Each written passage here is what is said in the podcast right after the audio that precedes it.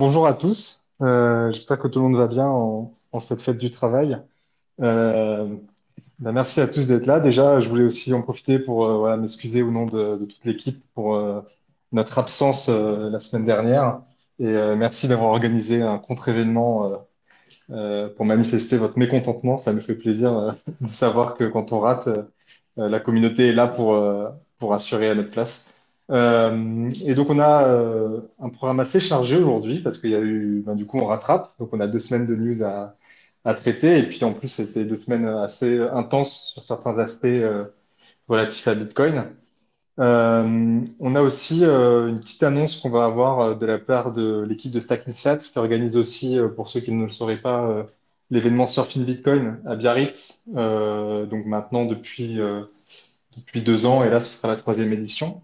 Euh, je sais pas du coup qui de l'équipe va parler, c'est toi Joss, euh, n'hésite pas à monter, euh, on va peut-être essayer de faire ça euh, en début de, en début de, live.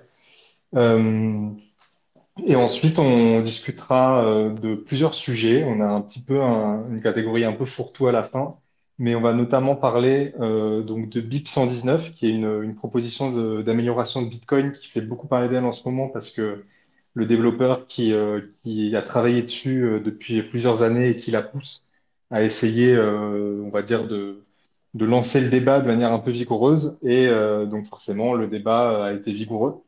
Euh, mais donc, ça nous permet de, ben, de discuter un peu de l'amélioration en elle-même, mais plus largement de comment est-ce qu'on améliore Bitcoin, comment est-ce qu'on en discute, et peut-être aussi éventuellement comment est-ce qu'on pense à notre modeste échelle que ça devrait être fait. Euh, ensuite, on a aussi une news euh, que vous avez sûrement vu passer parce qu'elle a été assez relayée, qui est euh, l'adoption par la Centrafrique de Bitcoin comme monnaie légale. Et donc, on a, on a la chance d'avoir Couloir qui a pas mal suivi le sujet pour nous en parler. Et parce qu'en fait, c'est bien plus compliqué que ça. La loi, en fait, est assez trouble, en tout cas aujourd'hui, euh, quant à ce que ça signifie exactement, euh, euh, comment ça va fonctionner, quelles sont les crypto-monnaies vraiment acceptées, etc. Et puis, il y a aussi quelques red flags, on va dire, notamment la, participation a priori active d'un, d'une personne qui est connue pour des scams dans la, l'adoption du projet de loi. Et on va parler aussi du Panama qui a validé une loi qui, elle, est complètement différente et qui est assez intéressante aussi. Euh, donc là, c'est l'Assemblée du Panama qui l'a qui l'a validé. Et maintenant, c'est au président de la euh, de la valider aussi. Je sais pas quel est le terme exact. Euh, et ensuite, on a quelques Ratifié. petites discussions. La ratifier, merci, voilà. Merci beaucoup. Et après, on aura quelques petites discussions si on a le temps sur euh, des petites news sur Lightning avec notamment la marketplace Magma qui a été mise en ligne par Amboss, donc un explorateur, un explorer, on va dire Lightning, et qui permet euh, finalement de, vendre euh, des canaux. Et euh, Miniscript, dont on avait parlé il y a quelques semaines, qui arrive sur Ledger. Donc ça, c'est assez cool aussi de voir que Ledger continue à, essayer d'être en pointe sur, certains aspects Bitcoin, parce qu'on râle souvent qu'on s'en fout, nous, que de pouvoir gérer euh, 160 cryptos sur un ledger ou de pouvoir gérer les NFT.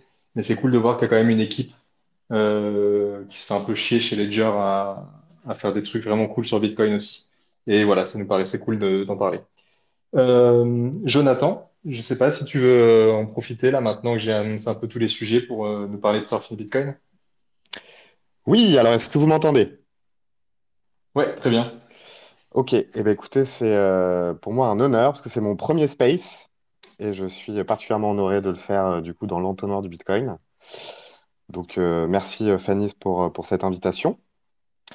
Donc effectivement, comme vous l'avez vu, on a, on a décidé avec Joss, qui est là normalement en tant qu'auditeur, de lancer du coup la, billetterie de cette troisième édition de Surfing Bitcoin. et, et du coup d'annoncer un petit peu bah, le déroulé finalement de cet événement. Évidemment, probablement certains d'entre vous étaient là euh, l'année dernière et on va essayer de faire au moins aussi bien et évidemment de, faire mieux, c'est notre ambition. Euh, c'est pour ça que cette année, on a décidé de faire ça sur trois jours. Euh, donc la première journée qu'on a appelée Surfing Day est une journée totalement gratuite. L'idée, c'est justement de faire en sorte que les touristes, parce qu'évidemment, fin août à Biarritz, bah, c'est la folie, hein, parce qu'il y a énormément de monde. Donc l'idée, c'est d'essayer de, faire un événement. Donc on est en discussion avec la mairie pour faire quelque chose de, très sympa sur la grande plage de Biarritz, etc. Donc ça, malheureusement, je peux pas encore trop en dire parce qu'on est en cours de discussion avec la mairie, mais l'idée, c'est de, de faire euh, bah, une demi-journée euh, networking et de faire en sorte que les gens puissent tout simplement se parler et se retrouver euh, au bord de la plage. C'est toujours très sympa. On a aussi l'ambition de faire, euh, comment dire, une chasse au trésor. Voilà, c'est un truc un peu innovant qu'on s'est dit avec Joss. Une chasse au trésor pour trouver des bitcoins dans la ville. Donc ça, je pense que ça va, euh, j'espère, en amuser certains et surtout faire en sorte que euh, bah, les, débutants puissent bah, s'onboarder plus facilement, plus facilement à Bitcoin. Ensuite, sur cette fin de première journée, on devrait avoir, enfin, on va avoir, pardon, une, une projection débat du euh, documentaire que tout le monde a vu euh, probablement, donc le mystère Satoshi. Euh, donc évidemment, après la projection, il y aura un débat entre les principaux euh, protagonistes. hein. donc euh, je vois que Claire est là aussi et nous écoute, donc elle sera là. Il y aura euh, Rémi Forté, donc euh, euh, bah, tout simplement le, réalisateur de, euh, de ce documentaire. Euh, Yorick, évidemment, de Montbin sera là. Et Jacques Favier, qui ne m'a pas encore confirmé définitivement, mais j'espère que, euh, sera là euh, parmi nous euh, cette année pour débattre justement autour de, du succès de ce documentaire euh, fantastique que j'imagine tout le monde a vu et apprécié. Et du coup, on a décidé aussi avec Joss, donc ça, je, je lui laisse, je lui laisserai l'honneur de, le parler, mais je crois qu'il a un problème de batterie, donc je vais devoir le faire à sa place, parce que c'est son idée. On a décidé de créer le concept du Very Important Bitcoiner. Donc, euh, c'est très probablement kitsch selon vous, mais on trouve ça assez cool. Et l'idée, c'était de, transformer un petit peu le dîner des intervenants qu'on avait l'année dernière, euh, donc le, le- la veille finalement de la conférence, en le transformant en une networking night. Euh, l'idée, c'est d'être exclusif. Donc évidemment, on aura tous les intervenants, hein, donc on en attend au moins 80 et probablement une centaine, plus tous nos partenaires, plus tous les journalistes, plus le staff. Déjà, rien que ça, ça représenterait facile 250 à 300 personnes. Euh, donc c'est pour ça qu'il n'y a pas beaucoup de billets en vente euh, pour, euh, bah, pour justement la plèbe, entre guillemets. Sachant que l'idée, c'est de ne pas avoir trop de monde cette soirée-là. Donc, on essaie de caper à 500 personnes, 500 à 550 personnes, ce qui est déjà quand même beaucoup. Euh, donc voilà, c'est pour ça que euh, certains trouvent que les prix sont, élevés sur cette soirée-là, mais c'est parfaitement voulu. Malheureusement, euh, l'idée, c'est d'être VIP exclusif. Et donc, il y a une quantité limitée sur, sur cette première soirée, soirée de networking. Donc ensuite, on va rentrer sur une configuration semblable à l'année dernière, hein, donc deux jours de, de conférence, euh, sauf que cette fois, la grosse innovation, bah, c'est qu'on aura quatre thèmes euh, par demi-journée, et ces quatre thèmes seront déclinés sur deux salles, donc une salle généraliste et une salle euh, experte, sachant que euh, l'année dernière, on nous avait un petit peu reproché euh, bah, soit d'être trop technique, soit d'être trop accessible. Et cette fois, du coup, selon les, thèmes, hein, euh, donc, que je vais citer rapidement, donc finance, régulation, donc le vendredi matin. Euh, ensuite, l'après-midi, vous aurez économie et géopolitique. Le samedi matin, vous allez avoir euh, le thème du minage et de l'énergie. Et enfin, euh, le samedi après-midi, vous aurez tout ce qui est technologie et outils. Donc encore une fois, chacune de ces quatre demi-journées sera déclinée sur deux, euh, salles. D'ailleurs, euh, modérées par quatre intervenants que vous connaissez certainement. Donc Raphaël Bloch et euh, Raymond du nouveau média The Big Whale. Il y aura Charlie Perrault des Échos et euh, Valentin Démé de Cryptost. Et enfin, euh, pour conclure tous ces merveilleux euh, échanges et débats, on aura une soirée de clôture où là, pour le coup, on aura 1500 personnes au casino. Donc pour ceux qui étaient là l'année dernière, vous avez vu déjà qu'on était 700 et que c'était vraiment blindé.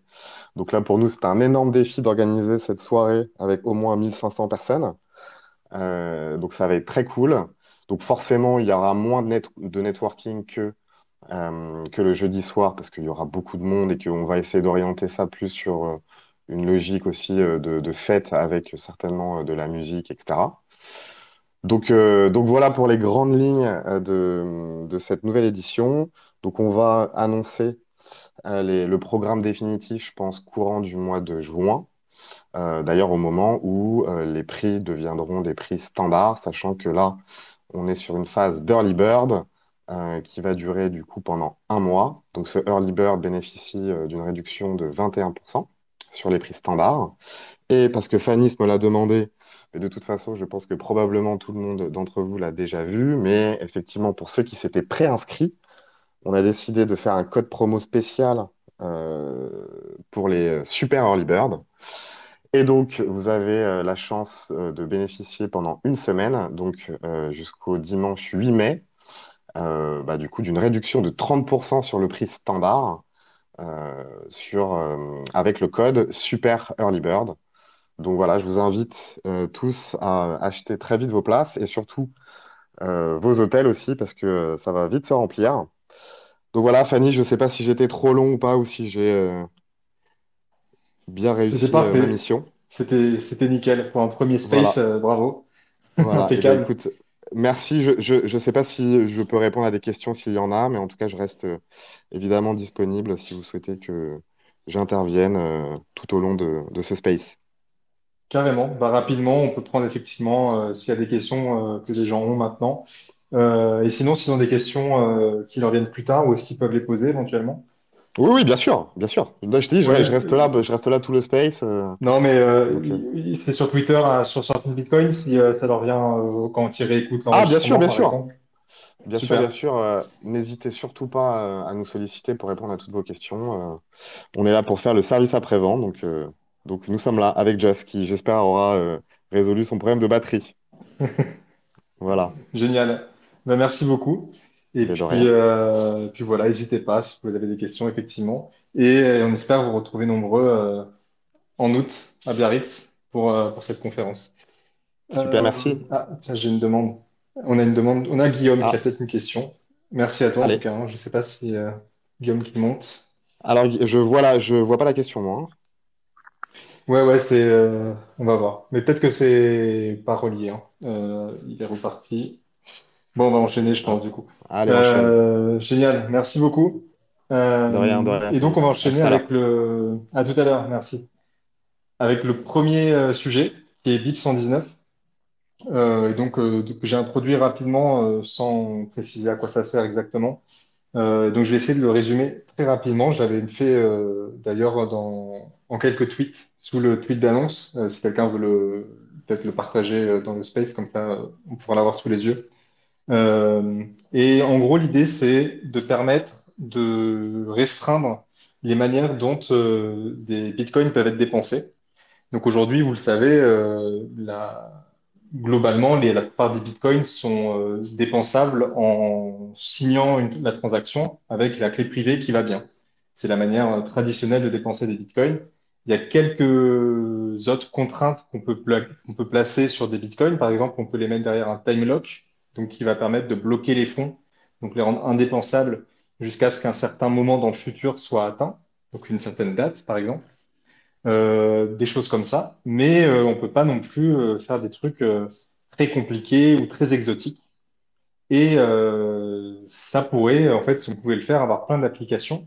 Et donc BIP 119, euh, qui est aussi appelé CTV pour Check Template Verify, qui est le nom de, la mise à jour, permettrait en fait de faire, euh, d'ajouter un certain nombre de restrictions assez basiques euh, à celles qui sont aujourd'hui possibles et ça aurait plein d'applications, notamment pour euh, euh, gérer, euh, enfin, pour permettre de mieux gérer tout ce qui est congestion euh, sur la blockchain et puis ça pourrait aussi ouvrir la porte à quelques améliorations sur Lightning.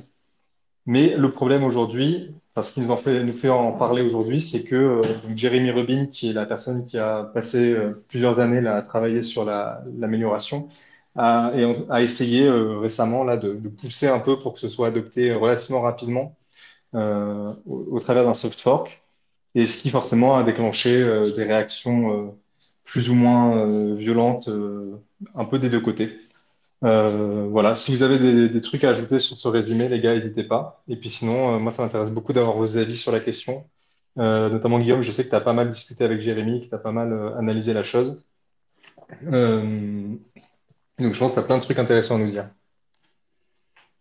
Ouais, bah déjà, super résumé. Et puis, Jonathan, très impatient de voir un peu Surfing Bitcoin. Moi, j'essaierai d'être là. Et puis, j'imagine, avec tous les, messages privés que je reçois me demandant quand est-ce que je peux avoir un autographe de Fanny Michalakis, euh, voilà, je pense qu'il y aura pas mal de monde, euh, donc c'est super.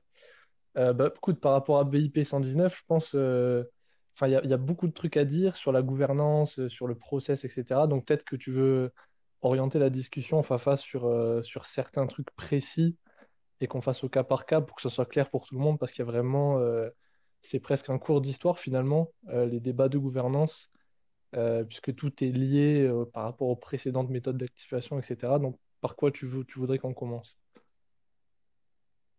Oui, tu as, raison complètement. Mais finalement, moi, je pense qu'un un bon moyen de résumer une bonne partie du, du débat, c'est de dire, enfin, que j'ai eu l'impression que j'ai en tout cas en regardant les discussions, c'est de savoir si, en fait, euh, BIP 119 vaut le coup ou pas. Parce que donc, ce qu'il faut bien comprendre, c'est que à- au travers de cette amélioration, on va, changer euh, des règles de consensus. Donc, on doit passer par un soft fork. Et dès qu'on fait ça, on s'ouvre à un risque d'avoir des, euh, splits euh, de chaînes, donc c'est-à-dire de tomber sur des hard forks parce que tout le monde n'est pas d'accord sur les règles du protocole. Et donc, on peut vraiment avoir, si c'est pas bien géré, euh, une vraie séparation entre deux chaînes séparées, comme ça a été le cas, par exemple, pour euh, BTC et, BCH, donc Bitcoin et Bitcoin Cash. Euh, et, pour moi, vraiment, en fait, ça, c'est un risque qui est présent donc sur tous les soft forks. Donc, c'est pas du tout particulier à, à, cette BIP en particulier. Mais la vraie question, c'est de savoir est-ce que CTV apporte suffisamment d'amélioration euh, et suffisamment de nouveaux usages pour justifier de prendre ce risque-là aujourd'hui? Ouais, totalement.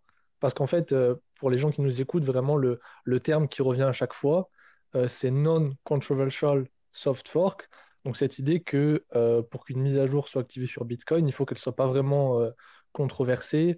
Et dans l'idée, il faudrait qu'elle soit supportée par vraiment une, extrême majorité des gens. Donc, c'est, quand je dis ça, c'est pas juste 50% des gens, c'est vraiment euh, 90-95% des gens qui supportent ça. C'est ce qui fait que Bitcoin euh, est très difficile à changer et c'est pour ça qu'on veut que ça soit comme ça. Euh, et donc cette idée de non-controversial soft work, euh, elle était revenue par exemple l'année dernière pour Taproot. C'est-à-dire que Taproot, je ne sais pas si vous vous rappelez, mais globalement, euh, avant même que Taproot soit annoncé, tout le monde attendait Taproot. C'est quelque chose qui était un petit peu un, un no-brainer pour tout le monde. Il y avait vraiment globalement aucune opposition à Taproot. Donc ça faisait sens de l'activer immédiatement. Ça s'est fait par euh, un speed trial, qui était la, ça a été la première fois qu'on a utilisé cette méthode d'activation, euh, qui nécessite, qui nécessitait euh, 95% du hash rate, donc des mineurs, qui signalent en fait qu'ils sont euh, prêts à upgrader Taproot, parce que justement au niveau de la communauté et des développeurs, il y avait ce consensus, cette idée que voilà, euh, c'était pas controversial et donc pas besoin de faire des débats à propos de ça, juste s'assurer que les mineurs sont OK pour se mettre à jour et on passe la mise à jour. Euh, là où Fanny, ça a apporté euh, un point de réflexion intéressant, c'est est-ce que ça vaut le coup euh, d'activer CTV et quel risque on prend si on veut l'activer?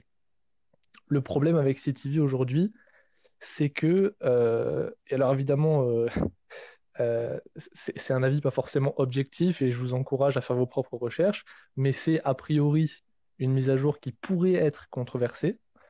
Il y a deux raisons pour ça que je vais essayer de résumer assez simplement. Euh, il y a d'une part les personnes qui sont opposées à CTV euh, pour des raisons entre guillemets techniques. Donc, il faut savoir que les covenants en soi, il y a une, certaine partie de risque parce qu'on modifie les, conditions de dépense euh, du Bitcoin. Donc, euh, dans, des cas vraiment très spéciaux, vous pourriez imaginer que euh, le gouvernement vous demande euh, de, faire quelque chose euh, de spécial pour euh, récupérer vos bitcoins, etc. C'est pas du tout le cas pour CTV, mais c'est pour vous expliquer un petit peu la crainte derrière les covenants. Donc il y a ceux qui s'y opposent euh, sur une base technique. Aujourd'hui, cela, c'est une minorité, euh, puisque globalement, dans la communauté, il y a un consensus pour dire que euh, CTV est safe, et c'est une, une manière de faire des covenants qui est euh, assez simple et qui ne va pas du tout vers euh, le cas que je viens de citer précédemment. Donc, il y a d'un côté ces personnes-là qui sont plutôt minoritaires.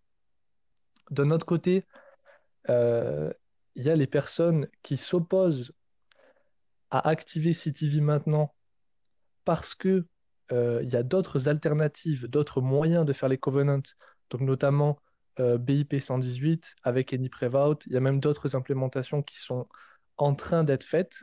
Et donc finalement, Jérémy, c'est le premier à les proposer. Et donc, euh, ça, c'est notamment le point de vue des, développeurs de Core, donc de Bitcoin Core, qui ont plutôt cet aspect très conservateur de dire, voilà, même si CTV, c'est super bien, on ne s'y oppose pas sur le principe, et euh, ça peut être très bénéfique pour Bitcoin. On aimerait malgré tout prendre notre temps euh, afin de, d'évaluer un petit peu les alternatives et de prendre une décision plus informée dans le futur. Euh, et finalement, vous avez les gens qui sont, on va dire, pro-CTV, les gens qui sont, voilà, qui sont super hype pour CTV et pour qui finalement ça fait deux ans qu'ils attendent, parce que le, BIP il a été merge il y a longtemps, et euh, il a été un peu mis de côté quand il y a eu Taproot, parce qu'évidemment, Taproot, ça a pris la priorité. Et donc, ces gens-là, entre guillemets, ils en ont marre d'attendre. Euh, et ils voudraient qu'on active euh, les covenants de suite. Il y a un petit peu cette idée que, voilà, ils n'aiment pas trop l'idée que Bitcoin ne se mette pas à jour rapidement.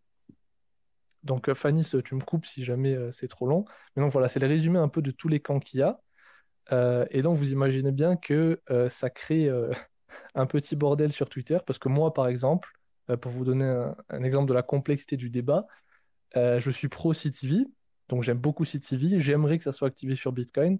Par contre, je suis totalement contre l'idée euh, de l'activer immédiatement, parce que pour moi, il faut vraiment que ça soit non controversial et qu'on laisse le temps à la fois aux utilisateurs, parce que je pense qu'ici, il n'y a personne qui connaît vraiment CTV, donc laisser le temps aux utilisateurs de comprendre ce que c'est pour avoir une décision informée, et laisser le temps aussi aux développeurs et aux mineurs euh, d'évaluer les alternatives. Donc voilà, c'est une situation compliquée et c'est ce qui crée aujourd'hui le, débat sur Twitter.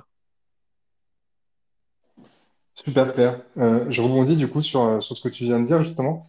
parce qu'en fait, à, ce que tu dis là, Jérémy Rubin, donc le, dev de, de CTV, répond qu'en fait, lui, son argument pour, entre gros guillemets, rusher un peu maintenant et, et, avoir la, mise à jour prête, c'est de dire que euh, finalement, c'est pas du tout aux, développeurs de choisir euh, euh, la direction que devrait prendre Bitcoin et que eux, leur rôle, c'est de faire en sorte que les améliorations qui sont possibles de mettre en place et qu'il est souhaitable de mettre en place. Donc après, voilà, il y a toute la question de ce que ça veut dire souhaitable.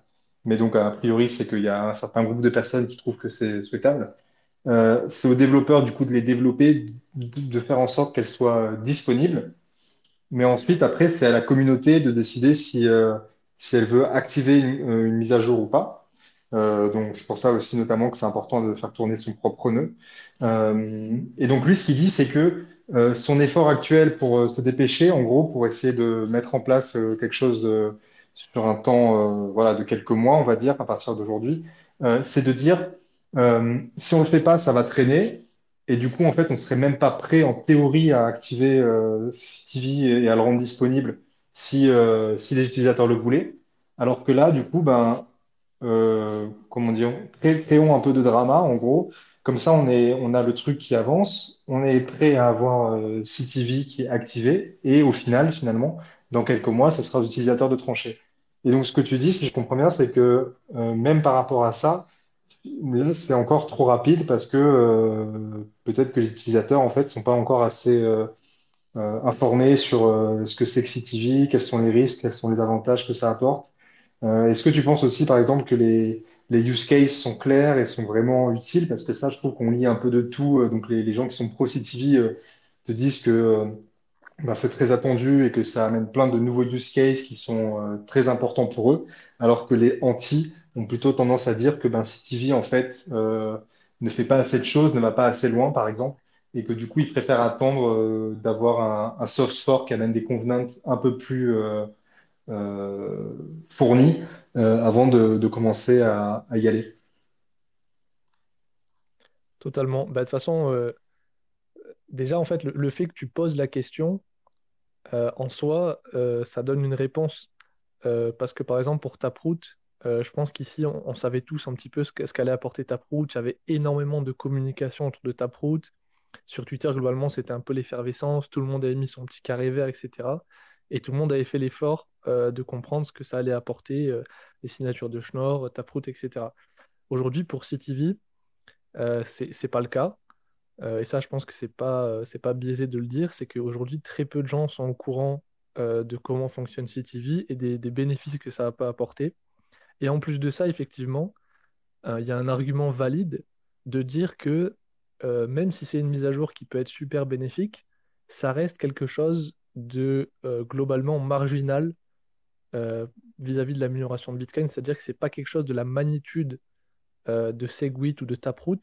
Ça reste euh, alors c'est peut-être pas très fair de dire ça, mais c'est des use cases un petit peu de marge, euh, de niche, si, on peut dire. Et donc, euh, par rapport à ta première question, c'est voilà, est-ce que c'est vraiment worth d'aller se bagarrer pour CTV, alors que finalement, c'est pas vraiment une mise à jour qui est absolument nécessaire, comme ça avait pu être le cas pour Taproot, qui était vraiment super important. Donc il y a ce débat-là.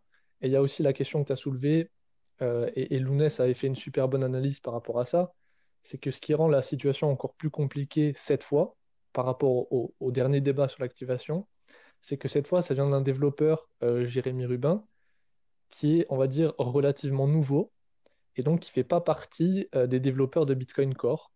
Pour vous faire une analogie super simple, en gros, les, développeurs Bitcoin Core, c'est vraiment, si vous voulez, c'est le conseil des sages quand on pense un petit peu au triumvirat de, de gouvernance sur Bitcoin, il y a euh, Bitcoin Core qui sont globalement les devs, il y a les mineurs et il y a les utilisateurs qui font tourner leur node. Et euh, il y a toujours cet équilibre euh, de puissance entre les trois où euh, chacun des groupes a un petit peu de pouvoir à sa manière. Et Jérémy Rubin, euh, lui, c'est un développeur qui ne fait pas partie de Core. Et donc, euh, il y a cette idée que pour pousser euh, CTV, sa mise à jour, ah ben, il a du mal.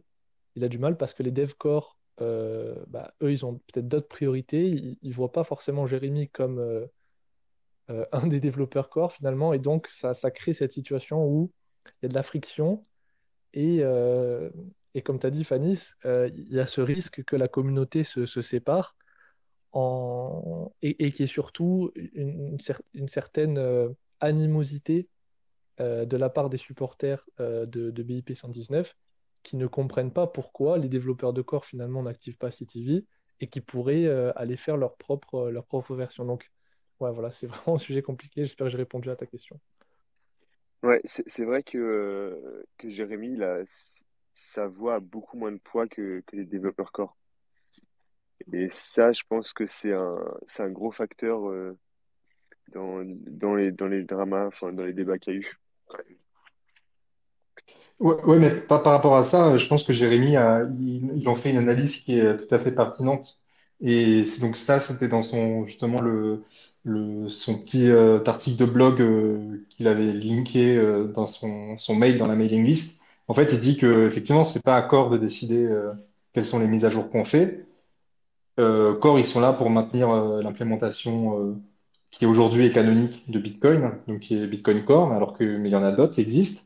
Et effectivement, c'est pas à eux de décider euh, euh, quelles sont les mises à jour qui arrivent dans Bitcoin. Alors aujourd'hui, dans les faits, effectivement, toutes les mises à jour qui sont arrivées dans Bitcoin de manière euh, et qui sont encore là aujourd'hui sont rentrées par Bitcoin Core. Et donc lui, ce qu'il dit, c'est que finalement, ben, peut-être que dans le futur, le processus sera complètement différent et on aurait en fait une adoption par d'autres implémentations euh, des, nouvelles améliorations et que finalement Bitcoin Core euh, pourrait implémenter ces, nouveautés euh, plus tard parce que il juge que finalement c'est intéressant et que ça permet d'avoir un réseau qui est, qui est plus uniforme. Parce que effectivement, comme tu en parlais, Guillaume, il y a un peu ce cette, cette, cette histoire de Bitcoin Core qui verrouille les nouveautés, qu'on entend très souvent, qui est très souvent effectivement répétée par certaines personnes. On avait déjà le cas euh, sur BIP47, qui était euh, poussé par un samouraï et qui avait été euh, rejeté, enfin qui avait été voilà, fait face à beaucoup de rejets dans l'équipe de. Euh, donc pour des raisons effectivement pour le coup plus ou moins, enfin que moi je trouve plus ou moins pertinentes. Mais voilà, il y a, ce côté-là aussi à prendre en compte.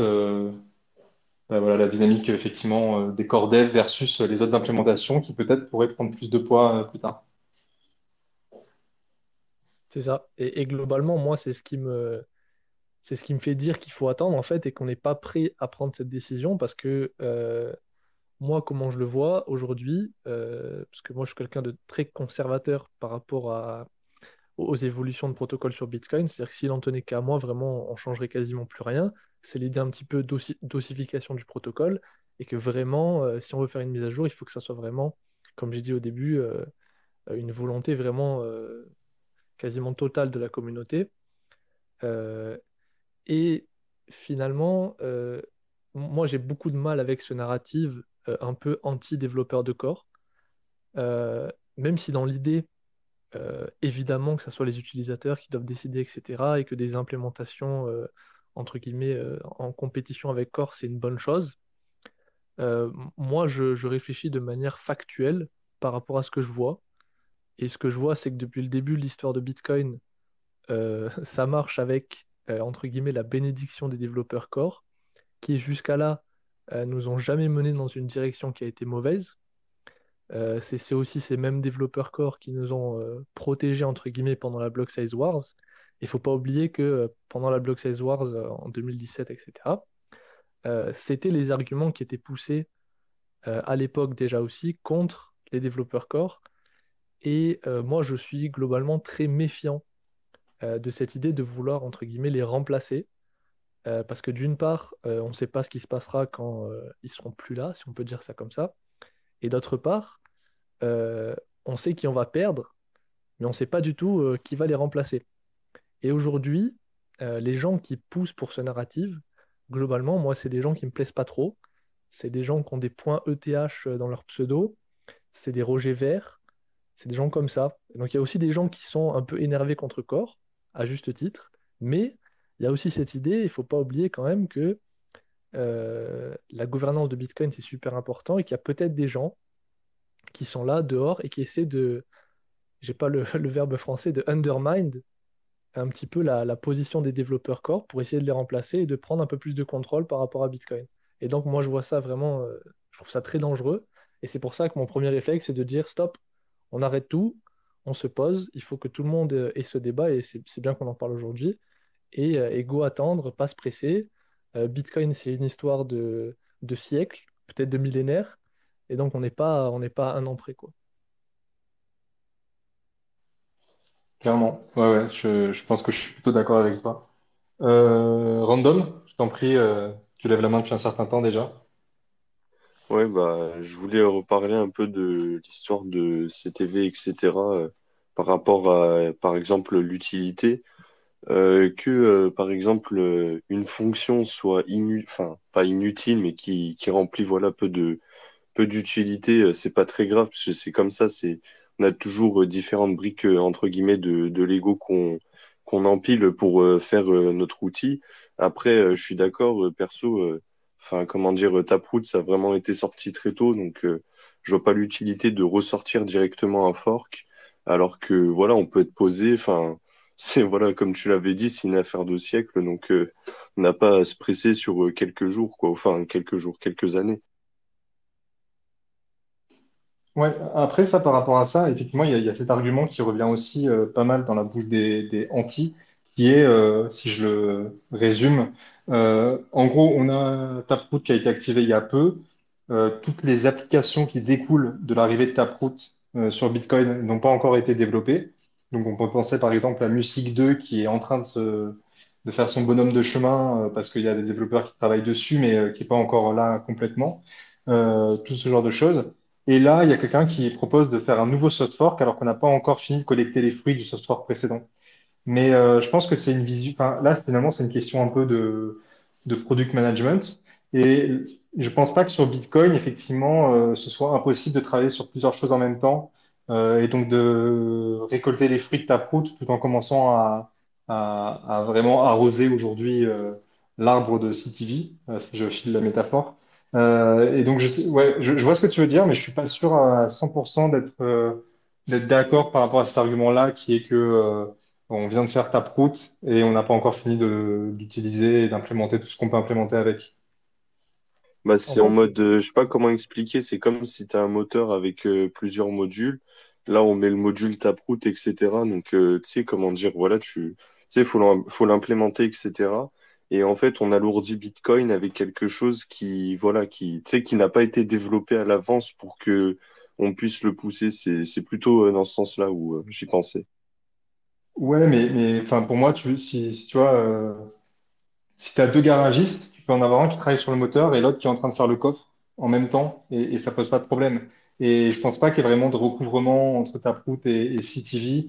C'est suffisamment différent pour que euh, on puisse en fait euh, faire les deux en même temps. Et après, il y a vraiment des questions effectivement qui se posent sur parce qu'on en a déjà parlé régulièrement de ce sujet. Est-ce qu'on a assez de développeurs sur Bitcoin? Et donc euh, mais je pense qu'il faut plutôt voir ça comme euh, dans l'autre sens, c'est-à-dire que plus on essaye de développer des trucs euh, sur Bitcoin, plus il y a une discussion qui foisonne, euh, plus il y a d'idées, et plus il y aura de développeurs qui viennent pour, pour faire ces idées. Alors après, il faut pas que ça devienne le Far West, on est d'accord. Mais voilà, c'est cet argument purement temporel. Ouais, moi je, je, vois ce que tu veux dire, hein, mais, mais pour moi, on peut faire les deux en même temps pour le coup.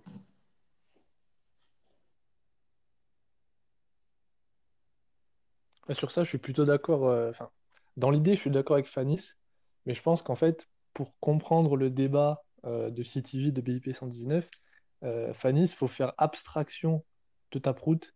C'est-à-dire que pour moi, euh, l'idée de développer Taproot, etc., effectivement, je suis d'accord avec toi, c'est pas vraiment valide. Par contre, ce qui est valide, c'est l'idée de, de mettre un précédent, de prendre une habitude, en fait, de faire des mises à jour tous les ans. Et c'est ça pour moi qui est le vrai danger aujourd'hui avec l'activation, euh, juste même pas un an après, parce que si je dis pas de bêtises, Taproot c'était en novembre. Euh, la cadence en fait d'activation de nouvelles mises à jour sur Bitcoin, moi c'est ça qui me dérange. Parce que, euh, et je pense qu'on partage tous cet avis, que à terme, il faut que la main chain Bitcoin, elle, elle s'ossifie, donc on arrête un petit peu de, faire tout le temps des mises à jour dessus. Et donc, je crains que si on active CTV simplement un an après euh, Taproot, bah que dans un an encore, il y a un autre développeur qui vienne et qui dise, Ah ben moi aussi j'ai envie d'activer, euh, je sais pas, BIP 118, peu importe, et qu'on fasse encore une mise à jour et encore une mise à jour et qu'on prenne cette habitude qui pour moi n'est pas, euh, pas saine en fait. Ouais, j'entends, mais euh, pour moi, l'ossification, elle viendra d'elle-même. Et je trouve ça plutôt OK. Alors, je sais pas si vais jusqu'à dire que je trouve ça sain, mais ça me dérange pas tant que ça qu'on ait aujourd'hui un rythme euh, relativement élevé, par exemple une mise à jour tous les deux ans, parce que je sais que, enfin, je pense que euh, dans le futur, euh, si effectivement euh, Bitcoin euh, gagne encore en traction, ben, naturellement, ce qui se faisait une fois tous les deux ans, se fera une fois tous les cinq ans, puis une fois tous les dix ans, puis une fois tous les vingt ans. Et donc, si on ne le fait pas aujourd'hui, euh, d'avoir un rythme euh, entre guillemets soutenu, clairement, euh, on le fera jamais, quoi. Tu vois, parce que, ça serait quoi, par exemple, tu vois, un rythme acceptable pour toi aujourd'hui? Bah, tu vois, là, tu viens de mettre le doigt sur euh, pourquoi il faut qu'on attende et pourquoi on ait plus de débats. Parce que je t'avoue, ce que tu viens de dire, pour moi, c'est pas euh, pas non plus faux. Je suis pas contre ce que tu as dit, c'est-à-dire que la cadence, la bonne cadence, je la connais pas. Et il y a aussi, je suis d'accord avec cette idée que euh, dans le futur, on sait que Bitcoin va être ossifié, donc il faudra entre guillemets profiter euh, de ce temps maintenant où c'est entre guillemets moins compliqué, moins ossifié euh, de changer Bitcoin maintenant que dans le futur. Donc ouais, c'est, une question extrêmement complexe. Je pense que personne n'a la réponse là-dessus. Euh, c'est, vraiment un débat super technique. Moi, euh, malgré tout, pour, pour clôturer un peu cette idée, c'est que même si j'ai pas la réponse, je sais une chose, c'est que je suis pas prêt à, risquer d'avoir tort sur CTV. Euh, et ça revient à la première question que tu as posée, c'est est-ce que ça vaut le coup? Et pour moi, aujourd'hui, euh, ça vaut pas le coup de se déchirer autour de CTV alors qu'on pourrait se déchirer sur autre chose euh, de peut-être plus important dans le futur. Et, euh, donc c'est pour ça. Donc voilà, c'est une position compliquée. On a tous des positions compliquées parce qu'il y a énormément de paramètres à prendre en compte. Euh, mais voilà, moi je personnellement j'ai énormément parlé avec Jérémy euh, parce que c'est quelqu'un de super. Euh, Il y a quelques maximalistes qui essaient de, dire que voilà, c'est un ennemi de Bitcoin ou que ce qu'il propose c'est une attaque sur Bitcoin. Même si moi je pense que ce qu'il fait aujourd'hui c'est risqué, j'ai toujours défendu BIP 119 et, et Jérémy, je pense que c'est une personne formidable en tant que développeur. Et donc voilà, il y, a vraiment beaucoup de nuances à avoir sur le débat et, et, j'ai pas la réponse. Quoi. Ouais, clairement, personne n'a effectivement. Gilles, Ouais, salut tout le monde. en fait, moi, je voulais surtout dire que en fait, c'est dans la communauté Bitcoin, il y a, vraiment un aspect euh, psychologique qui fait que par défaut, si tu veux, on est prudent. Et euh, pour moi, moi qui n'ai pas vraiment d'avis encore, euh, j'ai pas vraiment euh, analysé ou même j'ai ni avoir les compétences pour analyser concrètement. Mais pour moi, la seule question, c'est le risque à évaluer. Quels sont les risques d'activation par ce moyen de CTV mais euh, euh, les, réactions un peu épidermiques qu'on a, ça vient du fait que pas mal de bitcoiners euh, ont peur que voilà qu'on se transforme qu'on se shitcoinise d'une certaine façon en, poussant des évolutions rapides sans évaluer les risques. Donc pour moi la seule question c'est pas la fréquence, c'est pas le, mode d'activation ou quoi, c'est vraiment le risque technique euh, s'il y en a. Et, moi, franchement, s'il n'y en a pas, euh, j'ai aucun problème avec CTV, mais c'est juste que j'ai pas encore la, les, éléments à titre personnel pour, pour évaluer ce risque. Donc il y a vraiment euh, l'aspect psychologique qui fait que dans, dans la communauté, dans la communauté on, est plutôt frileux. Quoi. Et je pense que c'est bien, mais c'est aussi, aussi un, inconvénient parce que parce que voilà, quoi, si on, voit Jérémy, il a vraiment envie de bosser sur ce truc et, se faire, euh, et de faire des choses avec. On a vu tous les use cases qu'il a cités. Euh, donc voilà, je n'ai pas d'avis encore, je suis ni pour ni contre. Voilà, c'est tout ce que je voulais dire. Ouais, merci beaucoup. Bah, de toute façon, je pense qu'il y a enfin, moi en tout cas, je pense pas avoir euh, suffisamment de compréhension technique pour, pouvoir vraiment je pense qu'on va lâcher à peu près au même niveau que toi, euh, au maximum en tout cas, euh, sur la question de l'aspect technique. Et de ce que j'ai compris, et, quand on regarde les réactions euh, des autres gens finalement, et des gens qui sont un peu plus pointus techniquement, il semble pas vraiment y avoir de, de véritables risques techniques sur CTV, au sens où finalement ça a été fait pour, ça a été fait pour être vraiment une, amélioration, un ajout euh, très incrémental, avec assez peu de choses en plus pour justement euh, constituer un premier pas. Mais euh, j'ai l'impression qu'il y a un risque technique qui vient en fait tout simplement de la psychologie, justement dont tu parlais, qui est en fait le risque entre guillemets technique lié au, à l'activation en elle-même. Et c'est assez intéressant, je trouve, de voir que justement l'aspect psychologique que tu mentionnes débouche sur un, un, risque technique quant à l'activation en elle-même, donc qui est le risque dont on parlait d'avoir un fork. En fait, que la, que la levée de bouclier euh, soit un risque en elle-même ou que l'activation elle-même soit un risque, en fait, euh, pour le protocole. Ouais, je vois ce que tu veux dire. En tout cas, c'est, moi, je, moi, je trouve ça sympa quand même qu'on ait ce genre de débat. Euh, ça manquait parce que ça fait, ça fait depuis la Block Size War en fait qu'on n'a qu'on n'a pas eu ce genre de, de débat. Taproot n'a pas eu vraiment de, de de débat, en fait. Donc, euh, non, c'est bien, ça montre que, que, les gens sont concernés, en fait. Oui, complètement, carrément. Euh, random, je t'en prie. Oui, c'était, euh, je sais plus c'est qui qui avait dit pourquoi il y a des gens en point ETH qui répondaient à Jérémy Rubin, c'est puisqu'en fait il parle de Ethereum. J'ai vu un post où il disait Ethereum need to scale, donc Ethereum a besoin d'être mis à l'échelle, les frères. Alors, c'est pas, c'est pas vraiment pour ça qu'il y, a des points ETH, mais en, gros, euh, il y, a un petit peu cette. Enfin, j'avais déjà écrit dessus à l'époque euh, sur Stacks, sur Sovereign, etc. Euh, toute cette communauté un peu défi sur Bitcoin, etc., qui sont un mix un peu entre des Bitcoiners et, et des shitcoiners.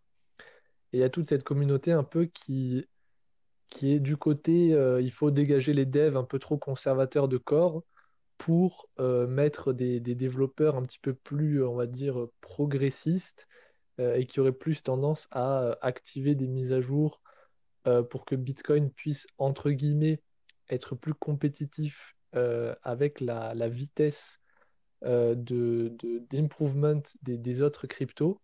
Et moi, c'est cette partie-là de la communauté qui me gêne un peu, du fait qu'elle supporte Jérémy. et, c'est pour ça que j'ai dit ça. Après, bon, ça reste que de la, de la spéculation. Mais voilà, comme l'a dit Gilles, moi, il y a mon, mon radar mon radar euh, anti-attaque de Bitcoin qui, euh, qui commence à siffler rapidement quand je vois ce genre de personnes. Et je me méfie toujours un petit peu euh, de, des nouveaux entrants et des personnes qui ont tendance un petit peu à trop critiquer le statu quo sur Bitcoin. Mais ça reste malgré tout une bonne chose, on a besoin de, de tous les avis. Tu parles de Paul Stork, par exemple, avec ses drive chains là, depuis des années. Ouais, c'est ça. C'est le cas parfait, c'est-à-dire que ça a été le premier à sauter, euh, à sauter sur les développeurs core parce que ça fait 5 euh, ans qu'il veut activer son BIP 300 et que personne n'a envie de le faire parce qu'on euh, on ne sait pas ce que ça va, ce que ça va donner. Il y a aussi Moonib de Stax. Ah bah oui, oui, lui, lui gros shitcoin. Voilà, donc il y a les petites fanfares de certaines personnes qui sont un petit peu red flagged, qui supportent TTV moi, j'en fais partie des personnes qui supportent TTV, mais ça me gêne aussi de voir ces personnes-là et ça me fait questionner euh, mon support. Et c'est ce qui fait qu'aujourd'hui, euh, j'ai envie d'attendre. Euh, je pense qu'à terme, CTV sera activé sur Bitcoin, mais je pense qu'il faut qu'on prenne le temps parce qu'effectivement, comme l'a dit Fanis, le risque, c'est de le pousser trop rapidement maintenant. Et comme je l'ai dit, quand on ne respecte pas l'équilibre du triumvirat où les devs ne veulent pas CTV, les mineurs, on ne sait pas ce qu'ils font pour l'instant parce qu'il n'y a que 16% du réseau euh, qui, qui, supporte entre guillemets euh, CTV. Et euh, les utilisateurs, juste dans ce space, si tu fais monter 10 personnes, tu auras 10 avis différents sur ce qu'il faut faire. Donc c'est un, gros bordel, il faut qu'on arrive à se mettre d'accord.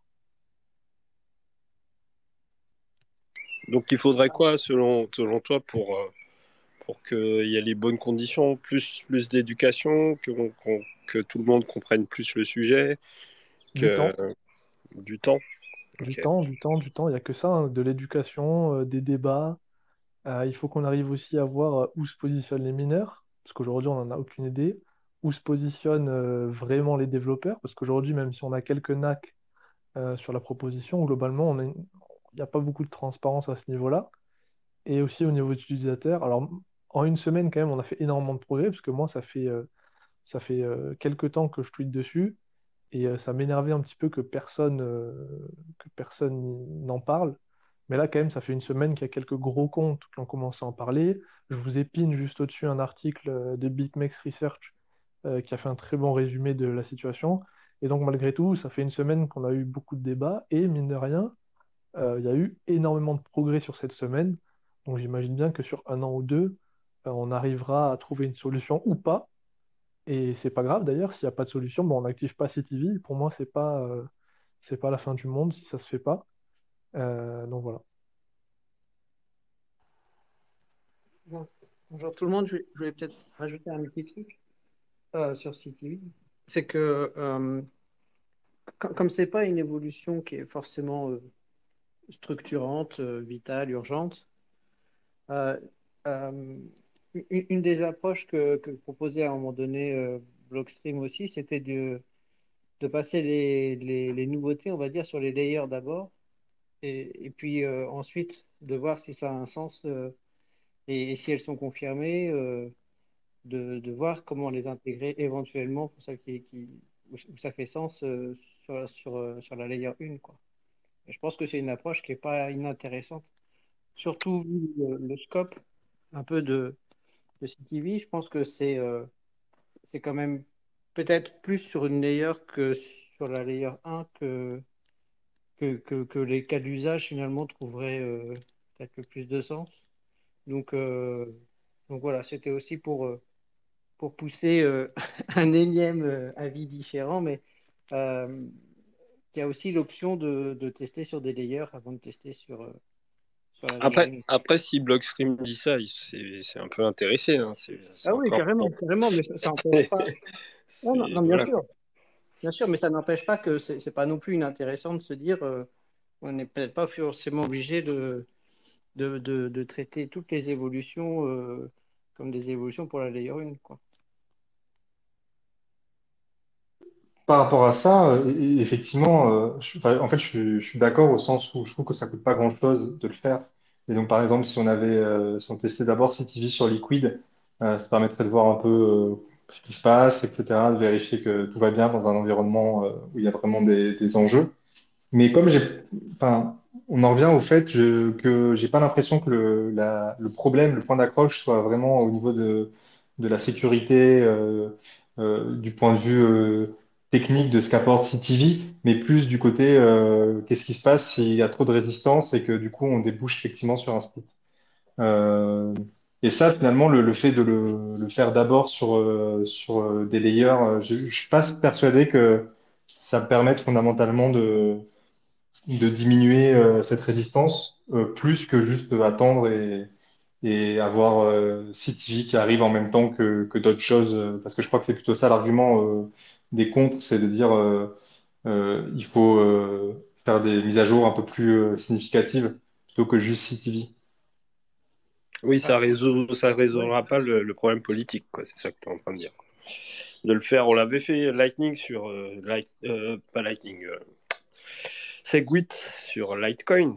On pourrait aussi le faire sur Litecoin, euh, CTV Alors, en il est premier. déjà en discussion, euh, il est déjà en discussion avec, comment il s'appelle, Charlie Lee, c'est ça? Et euh, il y a moyen que ça se fasse euh, dans les mois qui arrivent. Voilà, donc euh, comme quoi euh, l'histoire se répète.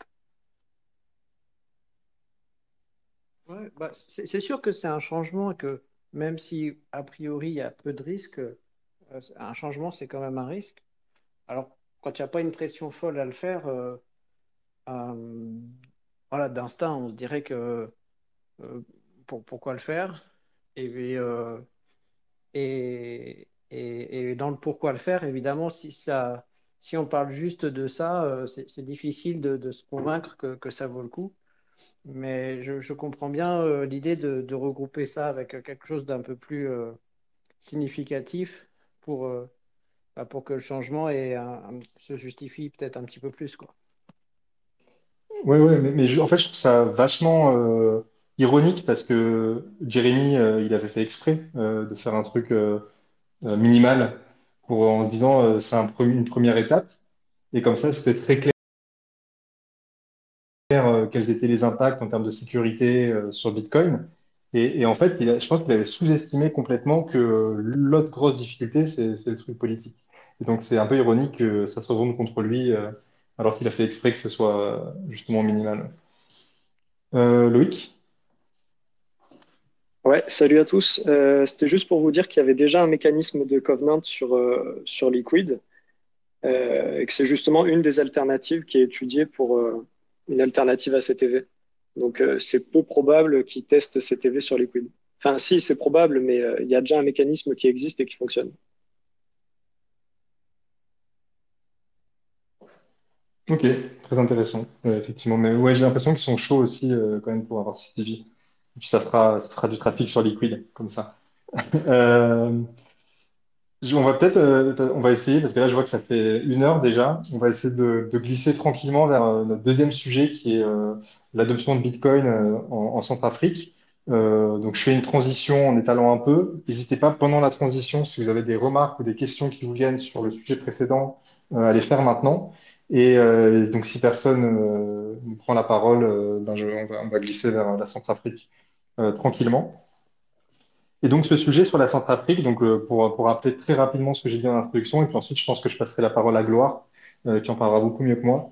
En gros, l'histoire, c'est que les députés en, en Centrafrique ont, validé une loi, et ensuite, elle a été aussi ratifiée par le président, donc qui est un peu étrange, parce que on- il y a des trucs qui sont pas très bien définis, mais en gros, ce que dit la loi, notamment dans son article 10, c'est que les crypto-monnaies doivent être acceptées comme moyen de paiement au même titre que les autres moyens de paiement déjà acceptés.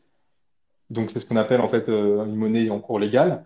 Et donc, les, conditions qui vont avec ça, c'est que d'un côté, un commerçant qui refuserait sans motif légitime, ben, pourrait avoir, euh, je crois que ça va jusqu'à de la prison et, de lourdes amendes.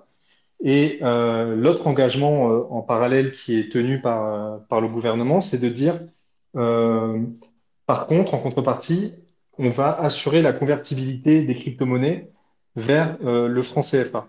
Et donc la question effectivement qui est sur toutes les lèvres à ce moment-là, c'est qu'est-ce que ça veut dire une crypto-monnaie? Et donc est-ce que euh, la, RCA s'engage à garantir la convertibilité euh, du Shiba vers le, le franc CFA à ses frais éventuellement? Voilà, qui est pas clair du tout. Alors que euh, dans la lettre que la présidence a publiée donc pour, euh, pour annoncer l'adoption de la loi, il est fait mention par rapport à tout ce qui est euh, cours légal uniquement de Bitcoin. Et donc il y a une espèce, pour moi, ce que j'interprète comme étant une contradiction entre la loi votée et, et l'annonce de la présidence. Et ensuite, il y a aussi, euh, j'en parlais, euh, cette ombre supplémentaire qui est apportée par la, la présence autour de ce projet de loi euh, euh, de quelqu'un qui est assez connu pour des arnaques par le passé. Mais ça aussi, Gloire a, a beaucoup mieux suivi que moi euh, ce, sujet-là, puisqu'il alerte depuis déjà un certain temps par rapport à ça. Euh, Gloire, je te passe la parole. Alors, merci Fanny. Et ben, comme tu l'as bien dit, c'est le 21 avril dernier que la Centrafrique, euh, que le Parlement centrafricain a voté euh, une loi qui reconnaît les crypto-monnaies en tant que monnaie légale, au même titre euh, que le franc CFA. Et euh, si on ne prend en compte que le Bitcoin, euh, on peut déjà, euh, on peut déjà affirmer que c'est le deuxième pays au monde après le El Salva- Salvador à accepter le, le Bitcoin comme une monnaie légale. Mais tous, je crois qu'on le sait déjà, c'est que c'est pas, la loi n'est pas si claire que ça parce que si on prend, si on prend en compte ce qui est écrit, on pourrait dire que qu'en Centrafrique maintenant, il y a plus de 15 000 euh, monnaies, monnaies légales euh, avec tous les shitcoins qui ont été créés, c'est bien ça. Alors, ce que dit, la loi, pratiquement, c'est que les commerces, euh, comme tu l'as également souligné, sont obligés d'accepter les paiements en crypto-monnaie. C'est pas Bitcoin qui est mentionné, mais c'est toutes les crypto-monnaies. Donc là, on peut s'imaginer qu'un centrafricain peut débarquer maintenant dans un commerce, proposer de payer en moula coin et euh, et dans, dans, la, loi prévoit que le commerçant, le propriétaire du commerce, est obligé d'accepter cette crypto-monnaie. C'est qu'on peut même payer en, scam si on le veut. Du, du moins, c'est ce qui est dit euh, théoriquement. Et euh, la loi prévoit également une punition entre 10 et 20 ans de prison et des amendes qui peuvent aller entre 100 000 euh, francs CFA, c'est l'équivalent de 160 dollars si je ne me trompe pas, jusqu'à 1 million de, de, de, francs CFA. C'est autour, euh, ça doit être maintenant autour, autour de 1600 dollars. Et euh, ces punitions sont prévues pour ceux qui violent, euh, ceux qui, hein, ceux qui n'acceptent pas de prendre en compte ce que dit la loi. Évidemment, on peut mettre les commerces qui n'acceptent pas les paiements en crypto-monnaie dans ce lot-là. Mais quand même, c'est pas euh, si compliqué que ça. Le même texte de loi prévoit que les gens qui n'ont pas assez de moyens techniques ne sont pas euh, concernés par les sanctions qui sont prévues par, par la loi. Ça, c'est l'article euh, 21, je crois, qui, qui, le dit. Donc, c'est c'est un peu similaire à ce qui s'est passé au Salvador, où la loi prévoyait que tout le monde est obligé d'accepter le Bitcoin, mais dans les faits, euh, euh, les autorités ont facilement reconnu que tout le monde n'a pas ces moyens techniques-là. Donc là aussi, euh, c'est pas, euh, c'est pas très important qu'on s'emballe, euh, qu'on là-dessus. Mais moi, ce qui est clair, c'est que toutes les crypto-monnaies sont en théorie acceptées comme moyen de paiement légal. C'est ce qui est bien problématique. Il y a aussi une disposition dans, dans la loi sur le mining qui est officiellement acceptée dans le, dans le pays. Là aussi, pas beaucoup de choses intéressantes à dire. C'est le mining de toutes les crypto-monnaies qui sont euh, qui, qui, qui, est accepté. Et les, mineurs euh, sont tenus à déclarer leurs revenus en monnaie légale. Là aussi, c'est un peu, un peu trop flou parce que monnaie légale, dans le cas de ce texte, signifie euh, toutes les crypto-monnaies qui, qui existent. Euh, alors, c'est bien clair que, que cette loi n'est pas, n'est pas, n'est pas trop claire, qu'il y a beaucoup d'erreurs dans, le texte, comme euh, je pense que tous ceux qui l'ont, tous ceux qui ont pris le temps de le, lire ont pu le, constater.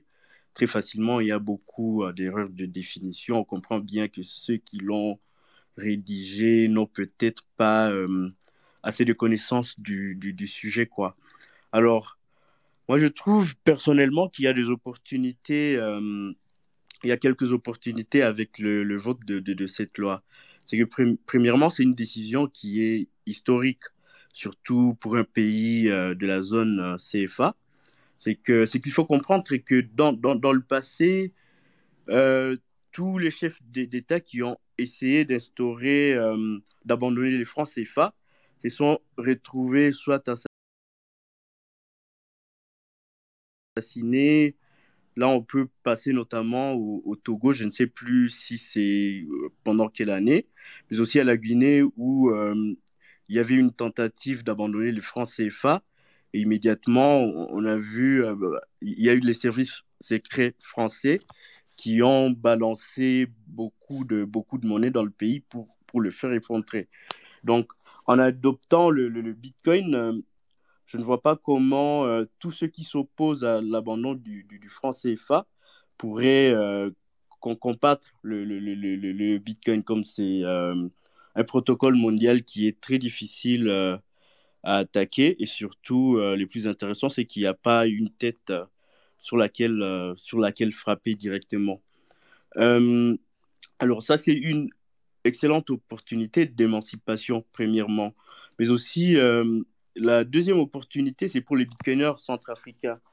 On peut décider de se foutre de, tout ce que fait l'État, mais pour les bitcoiners qui sont dans le pays, je crois que c'est une opportunité d'opérer en toute légalité, sans se faire taper sur la tête, et, euh, et d'avoir surtout des moyens de convertir la monnaie locale en bitcoin très facilement, parce que c'est c'est encore un problème dans beaucoup de pays africains notamment, euh, notamment la République centrafricaine. Mais aussi, il y a une autre opportunité qui concerne les transferts de fonds. Donc, on peut s'imaginer que la diaspora centrafricaine pourrait commencer à envoyer de l'argent au pays sans payer beaucoup de frais. Parce que ce qu'il faut comprendre, c'est que c'est un pays qui, où euh, la majorité de la population, ça doit faire même plus de 80%, n'ont pas de compte en banque. Et pour que la, la diaspora de, de ce pays-là envoie de l'argent, euh, à leurs familles qui sont restés, ils sont obligés comme Western Union. Alors que tout le monde sait que Western Union, ça, ça prend euh, 15% de frais. Ça peut euh, varier selon le pays, évidemment. Alors, comme on l'a vu au Salvador, une opportunité pour le pays d'attirer beaucoup plus d'entreprises qui travaillent sur euh, Bitcoin. Parce que euh, j'imagine qu'en Afrique, euh, avec beaucoup de pays qui sont très hostiles au Bitcoin, il, y a des, il doit y avoir des besoin de s'installer dans un pays euh, où les autorités sont plutôt friendly avec, avec le sujet. Alors, dans la loi, la loi a aussi parlé du mining, et j'ai vu quelque part que le pays n'avait que trois, qu'une capacité euh, en production d'énergie de, de, de, 30 mégawatts. Donc c'est insignifiant. Je ne sais pas, je n'ai pas les chiffres, mais je peux facilement, je pense facilement que même 10% de la population n'a pas vraiment accès à l'électricité euh, de, de, manière qualitative. Donc le mining euh, quand on voit tout ce que fait Sébastien Gouspillou, on peut s'imaginer que le mining peut apporter euh, du financement à des producteurs d'énergie au niveau, au niveau local, s'il y en a suffisamment. Alors, euh, comme on l'a vu au Salvador, qui, devrait déjà lancer euh, une levée de fonds via les, bons qui sont baqués par le Bitcoin, on peut s'imaginer aussi que la Centrafrique pourrait avoir cette possibilité-là dans, dans, dans, les années à venir. Et c'est très important d'avoir actuellement une alternative pour lever la dette euh, sans passer par les institutions internationales euh, qui ne sont pas forcément qui n'ont pas forcément des intérêts alignés avec ceux euh, ceux de, de, de, des populations. Donc ça, c'est aussi une opportunité. Alors, il y a aussi un point très intéressant, c'est que la Centrafrique, c'est un pays qui est, euh, qui est très proche de la, Russie, qui est son partenaire, euh, qui est parmi ses, premiers partenaires euh, au niveau international. On peut facilement, moi personnellement, je pense que c'est aussi pourquoi une telle loi a été voté euh, aussi rapidement. Je pense que le pays a besoin de communiquer financièrement beaucoup plus facilement avec son, avec son allié, son allié russe. Ça, c'est, je pense que c'est une réalité parce que euh, il y a quelque chose qui m'a piqué quand même, c'est que la Centrafrique n'est pas un pays où beaucoup de choses se passent. en termes de, crypto-monnaie, c'est un pays qui, qui n'était pas personnellement, je, n'avais jamais entendu ce pays, parler de ce pays-là en ce qui concerne tout ce qu'il y a comme crypto ou blockchain et tous les, blabla qui, qui, qui s'ensuivent. Donc, c'est, on peut facilement s'interroger sur pourquoi vraiment le pays adopte Bitcoin euh, et, l'ensemble des cryptos aussi rapidement que ça. Alors, il y a de, de craintes, comme Fanny l'a souligné. Au début, c'est que, euh, premièrement, la loi est très, peut difficile à appliquer dans un pays sans électricité ni euh, accès à Internet. Ça doit, ça doit être entre 10 euh, et 15% de la population qui ont juste euh, un simple accès à Internet. Mais aussi, ma deuxième crainte, c'est que le pays pourrait facilement devenir le berceau de l'arnaque. cela simplement parce qu'il y a, comme on l'a annoncé depuis, depuis le début, qu'il y aurait un certain monsieur euh, Émile Parfait Simple qui a beaucoup participé à, à l'élaboration de, cette loi, notamment à cause de sa proximité euh, avec le président de l'Assemblée nationale. On a même appris que le, le monsieur en question a participé à une levée de fonds euh, pour l'Assemblée nationale. Et la levée de fonds, euh, c'était pour financer la construction d'un bâtiment en tant qu'annexe à l'Assemblée nationale. Alors, le, le, le CIM en question, il y a beaucoup d'informations sur lui sur, sur la toile. En ouvrant simplement Wikipédia, euh, on peut se rendre compte qu'il est, euh, qu'il est traqué dans beaucoup de pays de la zone CFA pour, euh, pour ses activités frauduleuses. Et il a créé deux crypto-monnaies qui se sont déjà effondrées. Et à part les deux crypto-monnaies, c'est il a été au début à la tête d'une grosse pyramide de Ponzi qui a euh, fait beaucoup de victimes dans les pays africains. Donc c'est ça, en bref, euh, mon regard sur la loi en Centrafrique. Si je peux résumer, peu importe euh, le, flou qu'il y a dans le texte, peu importe la présence d'un arnaqueur dans, dans, dans, le pays, je pense que euh, c'est intéressant quand même la, décision qui a été prise par, le, par la République centrafricaine. Donc facilement, si par exemple les bitcoiners qui sont plus ou moins légitimes arrivent à accompagner le pays, il est possible que tout s'arrange et que l'adoption du bitcoin dans le pays soit plus ou moins saine. Mais si euh, les choses continuent dans l'allure que, que je vois maintenant, j'ai la crainte que ce ne soit juste euh, qu'un échec que nous allons voir dans quelques mois. En bref, c'est ça.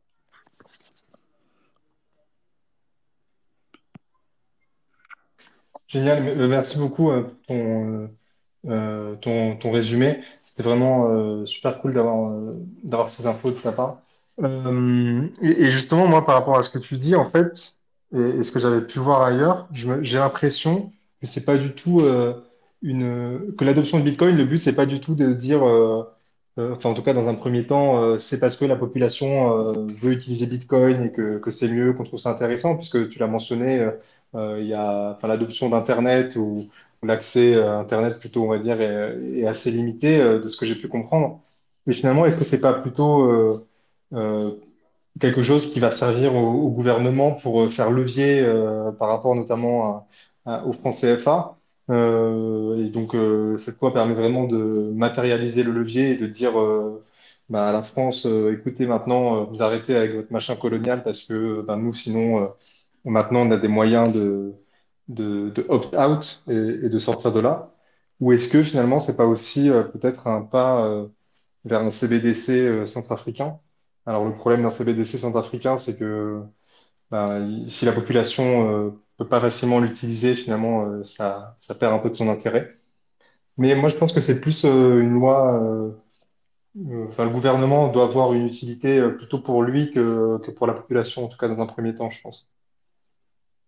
Bon, personnellement, je, je pense que c'est un pas dans la bonne direction, surtout euh, dans le cadre de l'abandon du franc CFA, parce qu'on voit en Afrique beaucoup de mouvements qui appellent à une monnaie commune. On voit actuellement euh, des pays de la zone CFA qui veulent créer une autre monnaie qu'on appelle l'éco. Alors, ce qui se passe en, en Centrafrique pourrait euh, euh, je crois que, que, que, ça peut pousser d'autres pays à voir que, à se renseigner sur le Bitcoin, à comprendre que Bitcoin peut être utilisé comme monnaie commune, comme c'est une monnaie qui n'est pas contrôlée par ni aucun État, ni aucune entreprise privée. Ça, c'est, moi, je pense que c'est, c'est, très positif, même si, euh, dans, d'une part, le gouvernement peut, en peut utiliser Bitcoin pour lui. Euh, le fait de, de l'adopter comme euh, monnaie légale, pourrait pousser la population à s'interroger sur la question, ce qui serait déjà quelque chose de positif dans le début de l'adoption du Bitcoin, même par une petite partie de la population. Il y, a, pas mal de, choses à dire hein, sur la France-Afrique, France mais j'aimerais souligner un point, euh, c'est la différence entre la, qualité du texte de loi, qui est euh, médiocre, hein, pour être gentil, et euh, le communiqué de presse du président, et aussi les tweets du président derrière, qui sont à l'opposé beaucoup plus, on va dire, positifs. D'ailleurs, il cite beaucoup plus Bitcoin que le texte en lui-même. Et en fait, euh, bah, quand on voit la loi, euh, what could go wrong quoi. C'est vraiment, euh, ça, part mal. Mais, mais effectivement, comme disait Gloire, a, on peut aussi voir le côté positif des choses. Et je sais qu'il y a déjà pas mal d'initiatives qui se mettent en branle un peu pour, pour essayer de bien conseiller ce pays-là. Il vaudrait mieux qu'il soit bien conseillé. Après, effectivement, il y a euh, une situation, donc je crois que c'est 1% de la population qui a un compte en banque. Donc c'est euh, encore pire que le Salvador. Euh, et il n'y a pas une couverture Internet, même mobile, terrible. Donc il n'y a peut-être pas forcément le, terrain le plus favorable pour développer Bitcoin dans ce pays. Et aussi un, un, autre point euh, qui, euh, euh, qui, est important, c'est que en gros, ils n'ont pas parlé d'abandonner le franc CFA. Ils ont, je pense qu'ils sont assez prudents là-dessus. Euh, en termes de, en termes politiques, ça serait euh, l'effet d'une bombe hein, de dire ça. Euh, donc, donc voilà, il y, a plein de points sur ce qui se passe en Centrafrique en ce moment, et c'est super intéressant de, de voir, de voir, de voir comment ça va, comment ça va se, goupiller. mais bon, voilà, je sais qu'il y a déjà pas mal de bitcoiners sur le coup pour aider ce pays-là à, à comme on dit dans la crypto. Carrément, c'était d'ailleurs assez cool de voir. Euh, il a fait un appel euh, très concrètement aux, bonnes volontés. Et euh, j'ai l'impression qu'effectivement, je pense à ça que tu fais référence, il y, a, il y a eu pas mal de réponses. Gloire, je sais pas si tu as des trucs à ajouter, sinon random, vu que tu lèves la main depuis, depuis un certain temps, je t'en prie, n'hésite pas à prendre la parole.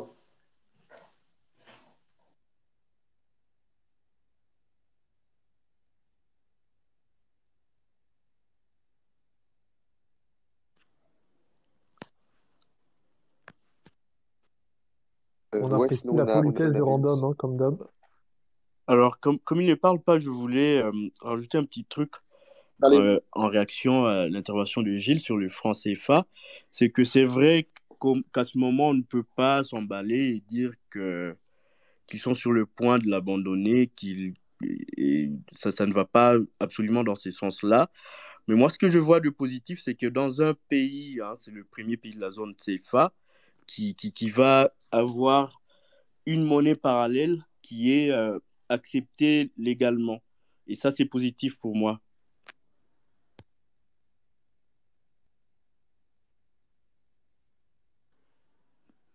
Oui, c'est positif. Hein. C'est comme le Salvador qui garde l'USD à côté et qui a le Bitcoin, ça a quand même fait des remous, on l'a bien vu. Oh, mon, mon, micro avait bugué, je pense. Ouais, Est-ce qu'on m'entend du coup Ouais, ouais, on t'entend, ça y est. Allô ouais, du coup, je voulais demander, Gloire, euh, comment ça marche du coup euh, quand tu dépenses, euh, tu sais, dans, comment dire, un commerce, etc. Comment marche la convertibilité si ils ont leurs propres fonds, s'ils utilisent un exchange, etc. Comment marche aussi la, la compliance? euh, Enfin, il y, y a des questions aussi autour qui, qui, je trouve, qui sont assez floues, quoi. Alors, ouais, jusqu'à présent, tout est flou dans, dans, dans la loi. C'est que euh, le gouvernement, c'est porte-garant pour euh, assurer la convertibilité du Bitcoin en monnaie locale et vice-versa. Et je crois que pour cela, ils ont, ils ont, ils ont annoncé vouloir créer un trust qui va, euh, qui va, qui va s'en occuper. Mais rien n'est encore en place pour le moment. On a juste le papier et la, son approbation par l'Assemblée et le président de la République.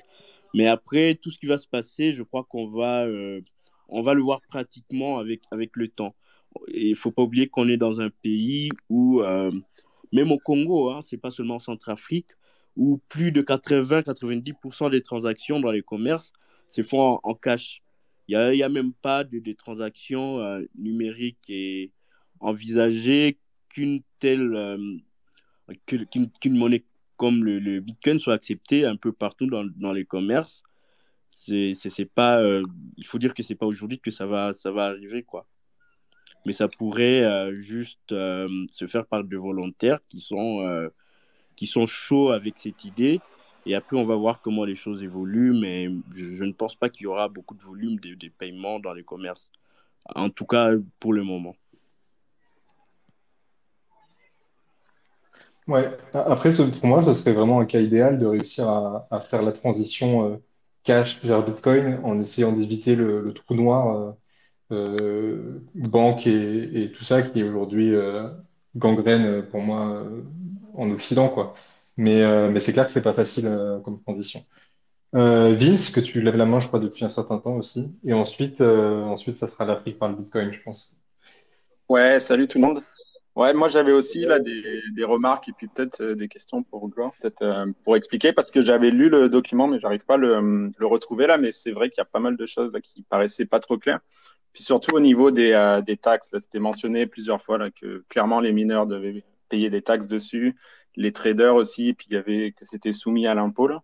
Donc ça, c'est euh, c'était pour demander en fait, est-ce que tu avais une idée comment ça allait fonctionner parce que ça fait pas vraiment de sens de dire que c'est legal tender si jamais tu dois payer du, euh, du gain en capital ou euh, quelque chose comme ça. Là. Et puis aussi, il y avait une histoire d'agence là, qui allait être créée. Là. Puis je pense que les amendes, c'était lié à ça, là, que ma compréhension là, un peu là, de, de ce que j'avais j'avais lu, là, c'est que tous les agents, ou en tout cas les, les gros joueurs, allaient s'inscrire à cette, à cette agence. Et puis c'était pas très clair, là, c'était quoi le, le rôle de l'agence, mais probablement c'est de, c'est de contrôler euh, euh, les échanges. Là. Donc c'était un peu pour savoir euh, à quel point ça allait être du, euh, du vrai legal tender ou si c'était juste dire euh, au final, comme dans tous les pays, là, les, les cryptos sont, acceptés, mais quand tu vas payer en crypto, tu vas être soumis à plus de contrôle que tu avais avant et tu vas devoir payer des taxes là, sur les gains éventuels que, tu réalises. Alors, concernant les, taxes, je crois que c'est l'article, je ne sais plus, mais ça, ça doit être l'article 8 qui, prévoit que les gains en, crypto devraient être déclarés conformément au code fiscal euh, euh, en vigueur localement. Je, je n'ai pas connaissance de ce que ces codes euh, regorgent, mais je crois qu'on va pouvoir le, le, le découvrir, les découvrir avec la, la pratique, quoi. Et euh, pour, pour les mineurs, c'est pareil. Mais apparemment, ce qui semble euh, plus euh, légitime pour moi, c'est au niveau de l'article 13, où euh, il prévoit créer une, une agence nationale de régulation des transactions électroniques. Je pense que tout ce qu'il y a comme flou pourrait être réglé avec la création de cette agence-là qui va établir, les règles claires, parce qu'il est clair qu'en se basant rien que sur ces textes de loi, il y a euh, beaucoup, beaucoup de flou. Et je pense que même euh, c'est à ce niveau-là qu'il faut accompagner le gouvernement centrafricain pour qu'ils adoptent finalement des règles pratiques qui soient, euh, qui soient meilleures pour l'écosystème, quoi. Mais pour l'instant, euh, personne n'en sait rien. C'est juste euh, un texte qui dit un peu tout sans, sans beaucoup révéler jusque-là. Et je crois qu'avec le temps, on aura à découvrir certains détails pratiques, notamment en ce qui concerne la fiscalité et tout le reste. Ok, et on, on avait Oussama aussi qui voulait intervenir depuis un petit moment. Euh, tu peux prendre la parole. sûrement te démute euh, en bas à gauche.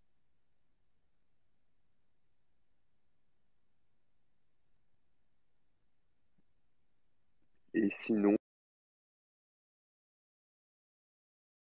de l'Afrique euh, du Bitcoin. Par le Bitcoin, pardon. Ok, sal- salut, salut à tous. Euh, c'est cool de me donner la parole. Alors moi, je voulais juste relever un point sur, sur la loi, enfin, la loi crypto en, République centrafricaine. En fait, y a, la loi prévoit en fait un, euh, engage plus ou moins euh, la Banque centrale à assurer la convertibilité des cryptos en francs CFA, ce qui est plutôt étrange parce que enfin, la, la Banque centrale, elle n'est pas du ressort de, de, de la République centrafricaine. Parce que je le rappelle, la République centrafricaine fait partie de la zone CFA, donc on a une banque centrale des États de l'Afrique euh, centrale, donc qui regroupe en fait euh, la, euh, un peu moins d'une dizaine de pays de la zone qui, qui régit en fait plus ou moins en fait la, la politique monétaire de cette zone. Et donc la loi engage plus ou moins cette banque centrale. Et chose intéressante, il y a une réaction de la banque, la BCAC comme ça s'appelle. Il y a une réaction, je pense hier ou avant-hier. Donc comme réaction, ce qu'ils ont fait, c'est de mettre en place un groupe de travail qui devrait plancher sur les conséquences de la loi et ce que ça implique pour tous les autres États de, de, de l'Union. Et puis, euh, normalement, ils devraient rendre leur, euh, leur euh, rapport, le rapport de leurs travaux, je pense c'est lundi, le 2 mai, le 2 ou le 4 mai. Donc, on reste à l'écoute. Ce sera là le prochain rebondissement, à mon sens, sur les conséquences de, de cette loi-là euh, pour, euh, pour les autres pays, finalement, de, de la zone CFA. C'était juste ça que je voulais faire remarquer. Ça reste à suivre. Ah, clairement, c'est super intéressant. un point très important. Comme euh, la RCA fait partie de, de, de la zone CFA et ils n'ont pas une banque centrale euh, qui est, euh, qui, qui est sur, qui, qui est sur le- leur sol, quoi. C'est une banque centrale qui régit euh, l'é- l'économie de, plusieurs pays à la fois. Et moi, personnellement, je ne pense pas qu'ils soient euh, d'accord avec cette idée. Moi, je m'attends plutôt à un communiqué qui va aller dans le sens de tout ce que nous a toujours pondu les FMI et, et toutes ces institutions, notamment concernant le, le- Salvador. Mais dire que c'est une banque euh, qui, qui, qui va assurer la convertibilité de crypto en monnaie locale et vice-versa, ça, moi, je, je ne le crois pas une seule seconde. Je crois que ça ne va pas arriver. Pour l'instant, en tout cas. Bah moi, j'ai trouvé ça super intriguant, hein, le, le fait d'avoir une autoconvertibilité. euh, Enfin, c'est c'est pas facile à mettre en place, quoi. C'est c'est un rail euh, assez solide, quoi.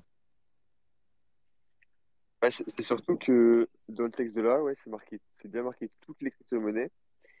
Et euh, toutes les crypto-monnaies, enfin, faut rappeler qu'il y en a quand même 15 000, je crois, à l'heure actuelle.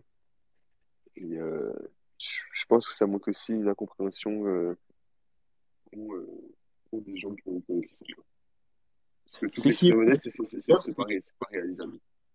ce qui est plus ou moins clair, c'est si je peux, si je mais peux ça rajouter peut à ça? autre chose? c'est que la loi a été élaborée, je ne sais pas de, de quelle manière, sans euh, vraiment sans beaucoup de réflexion. C'est pourquoi j'ai euh, beaucoup de doutes là-dessus et donc c'est ce qu'on a. N'empêche que c'est ce qu'on a aujourd'hui et il n'y a pas. euh, on, est obligé de, de faire avec et de voir comment ça va aller et de soutenir à notre niveau si euh, on en a l'opportunité. Si, je peux rajouter une dernière chose, hein. Enfin, moi, c'est très intéressant finalement les conséquences de, cette loi-là. Notamment, ça va forcer euh, les autorités euh, monétaires euh, de la zone CFA à réagir vis-à-vis des cryptos. Parce que jusque-là, ils faisaient la sourde oreille. Donc, je sais qu'il y a pas mal d'initiatives dans la zone, notamment dans les pays euh, de l'Afrique de l'Ouest, pour pousser une sorte de régula- régulation au- au- autour des cryptos. Mais les banques centrales, notamment la BCAO, qui est l'autre banque centrale de, de la zone CFA, donc dans la zone CFA, tu as les pays euh, de l'Afrique de l'Ouest et tu as les pays de l'Afrique du Centre avec deux banques centrales distinctes pour la même zone, pour la même zone monétaire. Mais jusque-là, on n'avait aucun, aucun, aucune position officielle de ces institutions vis-à-vis des cryptos. Ça a fait euh, plus ou moins planer pas mal de doutes sur l'écosystème et ça freine pas mal d'investissements dans le domaine, ça freine énormément d'initiatives. Et puis de faire que finalement, cette loi-là force la main à, ces, institutions euh, qui, n'ont pas l'habitude d'être bousculées à ce point sur, des questions de ce type-là. Ce sera vraiment intéressant de voir euh, comment est-ce qu'elles vont réagir et surtout quelles positions elles vont adopter. Même si, comme je suis de l'avis de gloire, hein, il n'y a pas beaucoup de surprises à dire qu'ils n'iront certainement pas dans le sens de cette loi-là. Mais au moins, euh, avoir une réaction, ça pourra peut-être entamer un début de, enfin, euh, de, mouvement où que les choses évolueront dans un sens ou dans l'autre. Comme ça, on saura un peu euh, sur, sur, quelle base euh, jouer, en fait. Ah bah, si je peux dire tout de suite, je suis content parce que je me dis d'un côté, si ça peut vraiment passer, en fait, c'est être un énorme tacle au colonialisme français qui est toujours en place et qui est vraiment honteux. Donc, euh, enfin, si ça passe, franchement, euh, je serais content parce que, enfin voilà, genre on l'a dit, genre euh, les personnes qui ont essayé de, de sortir de ce truc, ils sont assassinés, etc. Et là, c'est vraiment l'union fait la force. Et enfin, je sais pas comment expliquer, mais enfin voilà, genre c'est vraiment, ça donne de l'énergie, quoi.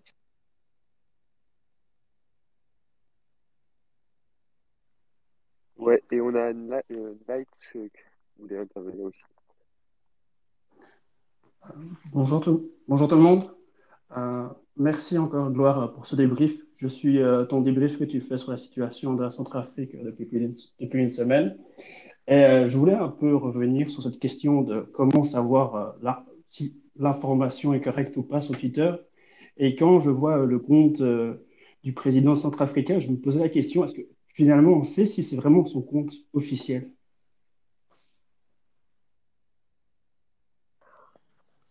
concernant le compte, euh, personnellement, j'en sais rien du tout, mais j'ai eu un certain nombre d'interlocuteurs qui ont affirmé que c'est un compte officiel du, du, du président. Ouais, ouais, ça a été euh, vérifié, je crois. Hein, ça a été vérifié. Ouais. C'est Alex Lachine qui disait que c'était vérifié. Merci. Ouais, effectivement, c'est parce que j'ai vu euh, les commentaires d'Alex Glastin qui, qui mettaient ça un peu en doute et je me posais un peu des questions. Je me suis dit, bon, c'est vrai que souvent euh, euh, sur Twitter, il y a tout un processus pour certifier le compte et finalement, si l'équipe politique du président n'a jamais eu l'intérêt de, de, passer sur Twitter et vu que généralement les Africains francophones ont plutôt tendance à être sur Facebook, il n'y avait peut-être pas l'intérêt de faire cela auparavant. Non, mais c'est comme le communiqué de presse. Pour moi, quand je l'ai vu, il avait l'air trop beau pour être vrai. Donc j'ai euh, mis beaucoup de temps à, à être sûr qu'il soit vrai parce qu'il était vraiment bien rédigé pour le coup. Euh, on aurait dit qu'il avait été rédigé par un, bitcoiner maximaliste qui veut faire une blague, comme on en a un peu dans la communauté, n'est-ce pas? Ils se reconnaîtront. Mais, euh, non, en fait, apparemment, il est véridique le communiqué de presse. Et on a Med aussi. Oui, bonjour à tous. Moi, c'était plus une question. Je voudrais savoir qu'est-ce que vous, vous pensez de, de, de cette prise de position par la, le gouvernement centrafricain et surtout, qu'est-ce que pourra apporter les, les crypto-monnaies à l'économie centrafricaine? Alors, personnellement, j'ai mentionné euh, quelques opportunités. C'est que, euh, s'il faut le rappeler, moi, je pense que euh, cette décision pourrait amener quelques entreprises Bitcoin à, à s'installer dans, le pays. En tout cas, les entreprises qui veulent se développer sur le marché africain, mais aussi la diaspora a l'opportunité de transférer l'argent à moindre coût si la convertibilité en monnaie locale euh, est vraiment assurée euh, pratiquement. Et euh, il y a aussi euh, le mining qui pourrait aider le pays à développer euh, ce potentiel euh, énergétique. Comme, euh, comme, comme je l'ai dit, le, le, pays ne produit actuellement que 30 MW, selon ce que j'ai lu dans un article, je ne sais plus où je l'ai sorti. Oui, et, ça, ça. Et après, euh, le, le, pays lui-même pourrait facilement lever la dette sans passer par les institutions internationales, comme essaie de le faire le Salvador. C'est vrai qu'il faut qu'il faut voir si l'opération euh, de Bitcoin Bonds du Salvador va, va réussir. Là, ça commence à tarder. Il y a euh, des gens qui commencent à douter, mais ça reste à voir avec patience. C'est qu'il euh, y a d'énormes opportunités aussi pour les Bitcoiners locaux qui, qui pourraient commencer à exercer sans se faire beaucoup de soucis, notamment en termes d'accès au Bitcoin, d'achat du Bitcoin, comme, comme je l'ai rappelé, dans beaucoup de pays africains, juste acheter du Bitcoin, c'est un problème. Moi, il y a personne, personnellement, il y a deux ans que je faisais euh, une centaine de kilomètres euh, pour juste aller acheter euh, quelques centaines de dollars en, Bitcoin. Si le pays offre cette possibilité de convertir facilement la monnaie locale en Bitcoin, les populations pourraient prendre cette opportunité-là sans forcément se soucier de, de, ce que fait le gouvernement euh, derrière. Donc, il y a euh, beaucoup d'opportunités comme ça, que ce soit pour le gouvernement, notamment avec son, euh, dans, dans, dans, la communication financière avec son allié russe. Et il y en a aussi pour la population. Et déjà, tous, je pense que nous savons à quoi Bitcoin nous sert. Moi, je suis au, au Congo maintenant et le Bitcoin n'est pas accepté comme monnaie légale, mais je suis toujours, je passe toujours mon temps à, clamer euh, haut et fort son, utilité. Cela peut encore être beaucoup plus facile dans un pays qui l'accepte officiellement et euh, parce que cela faciliterait euh, juste les gens qui sont impliqués là-dedans de, d'opérer beaucoup plus facilement. Je sais pas si j'ai bien résumé, mais je l'avais déjà, j'avais déjà répété tout ça au début.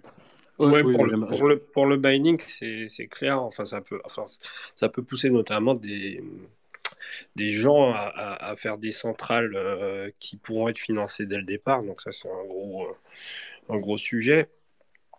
Et, euh, et, voilà, en fait, globalement, les, les, les, opportunités sont énormes.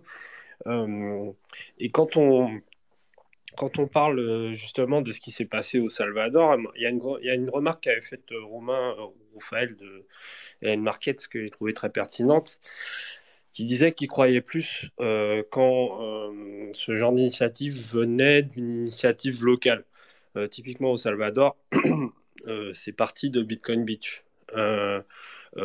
et ensuite, ça, c'est le président a vu Bitcoin Beach et puis ça lui a donné l'idée, enfin en tout cas ça, ça a facilité euh, la création de la loi. Là on a l'impression vraiment que ça part du haut et du coup c'est ce qui est un peu plus inquiétant. Euh, on a, comme disait Gloire, on n'a pas vraiment de, entendu de, choses localement en Centrafrique euh, sur le terrain avant d'avoir cette loi. Donc je, je, enfin moi je pense que c'est un point assez important. Oui, mais justement, moi, c'était sur ça que je voulais, je voulais rebondir. C'est que c'est ça le problème. C'est que la Centrafrique n'est pas du tout un écosystème Bitcoin en soi. La couverture réseau y est ridicule. La production d'énergie, euh, vous avez parlé de 30 MW, c'est ridicule pour, une, pour tout un pays, 30 MW. Donc, euh, faire du mining avec une production énergétique aussi faible, ça me paraît quand même assez, euh, assez peu probable. Donc, c'est. Oui. Bah, non, mais ça peut, ça peut par contre enfin, encourager des gens à lancer des projets de centrales, même des petites centrales, notamment hydro, euh, en sachant qu'elles pourraient être rentabilisées tout de suite, en fait. Parce que le problème des centrales, c'est que on les construit euh, pour le futur. Euh, donc potentiellement, ça pourrait même contribuer à l'électrification du pays. Quoi. Ouais, pourquoi pas, mais après, euh, derrière, c'est en, quoi ça bénéficie, ça bénéficie à la population euh, centrafricaine qui, elle, n'est certainement pas en mesure de produire des, centrales électriques, parce que, enfin, des centrales électriques, des centrales électriques en plus pour le, minage, étant donné que ben, n'est même pas sensibilisée à, ces sujets-là, aux, crypto-monnaies en général, au bitcoin, ou à, quoi que ce soit qui, qui, qui, soit en lien avec, euh, avec ces technologies. Donc, franchement, je ne vois pas l'utilité, la pertinence euh, pour la Centrafrique de se positionner sur, euh, sur un marché euh, dont la population n'est absolument pas, n'est absolument pas au fait. Quoi. Moi, si, si je me trompe, mais notamment les projets sur lesquels allait Seb Gouspillou, c'était des centrales qui sont destinés à terme à la population. donc, donc voilà. C'est surtout ce point-là.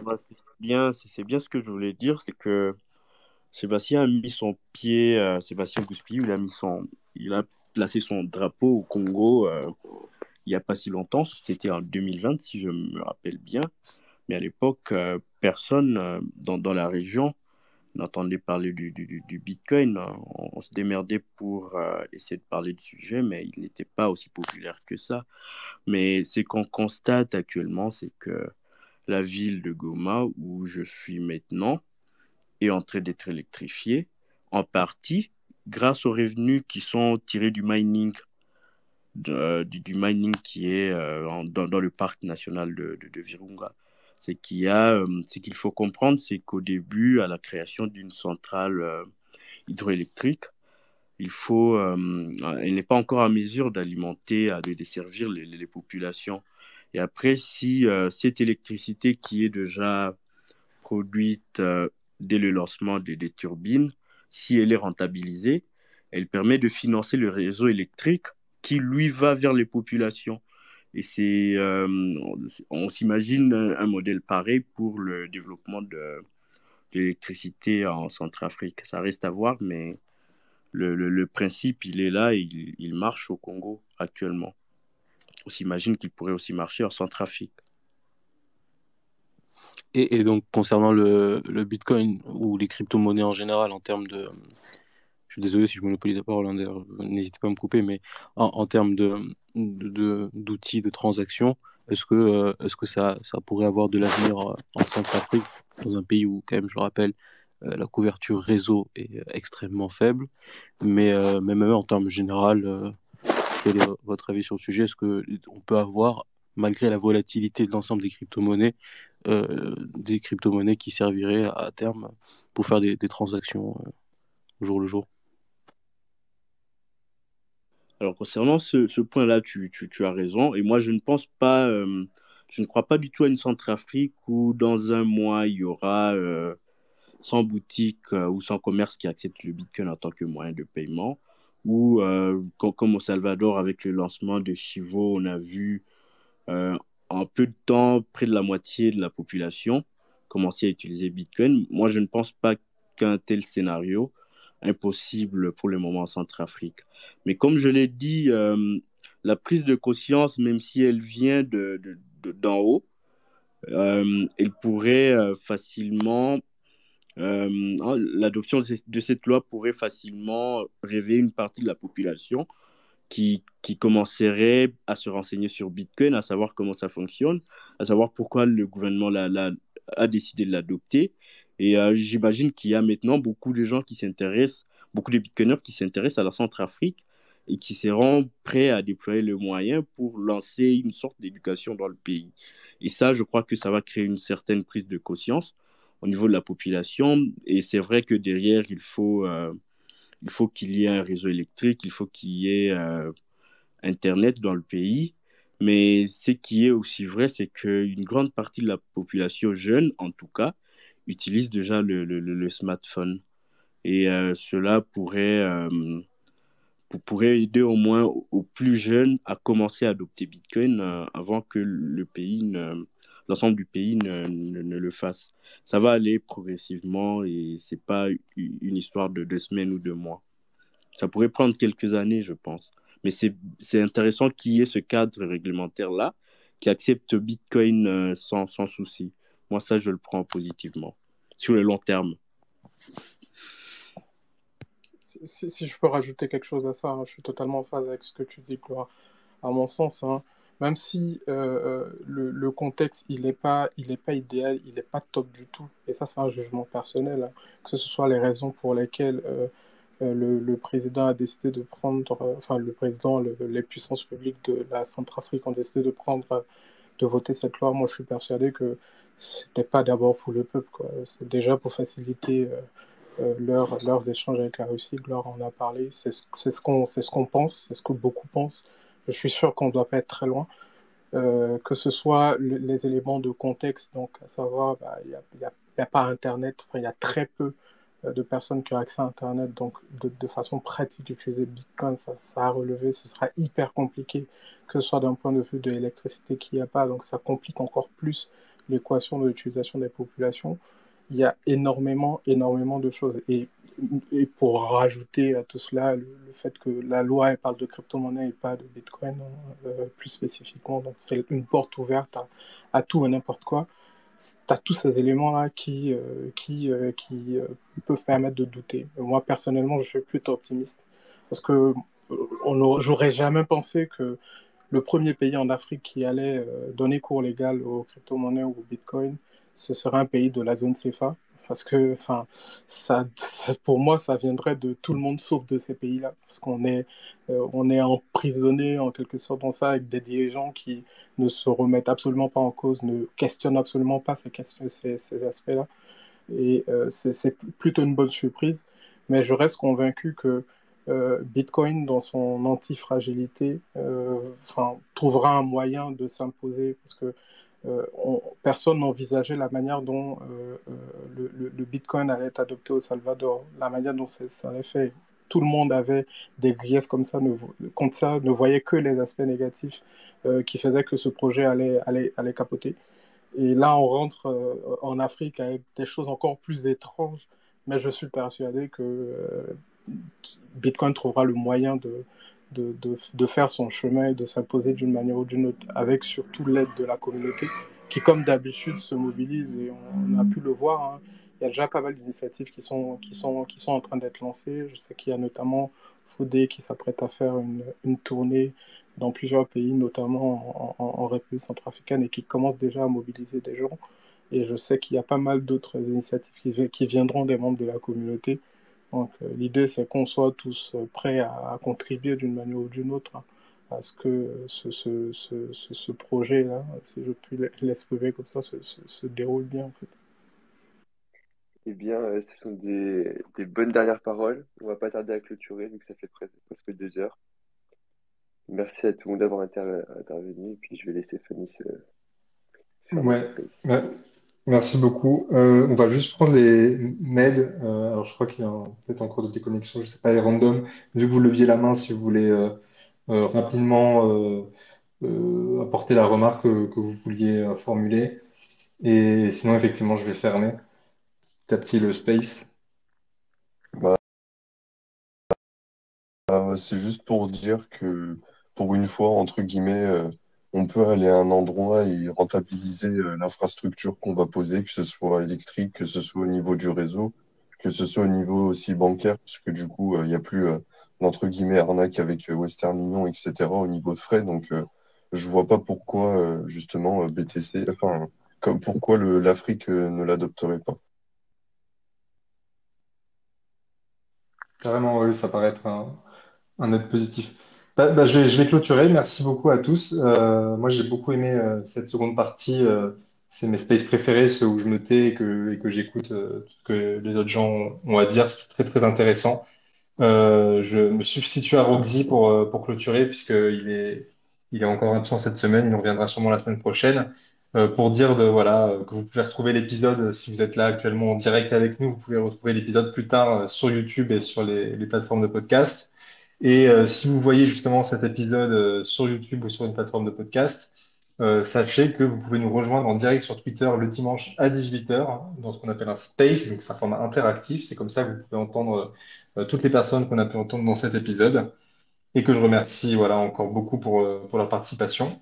Bah, je vous souhaite voilà, une bonne journée, une bonne soirée suivant où vous êtes. Et je vous dis à la semaine prochaine pour un prochain épisode de l'entonnoir. Merci beaucoup. Et gros bisous. Merci à tous. Bonne soirée. Merci, au revoir. À la semaine prochaine.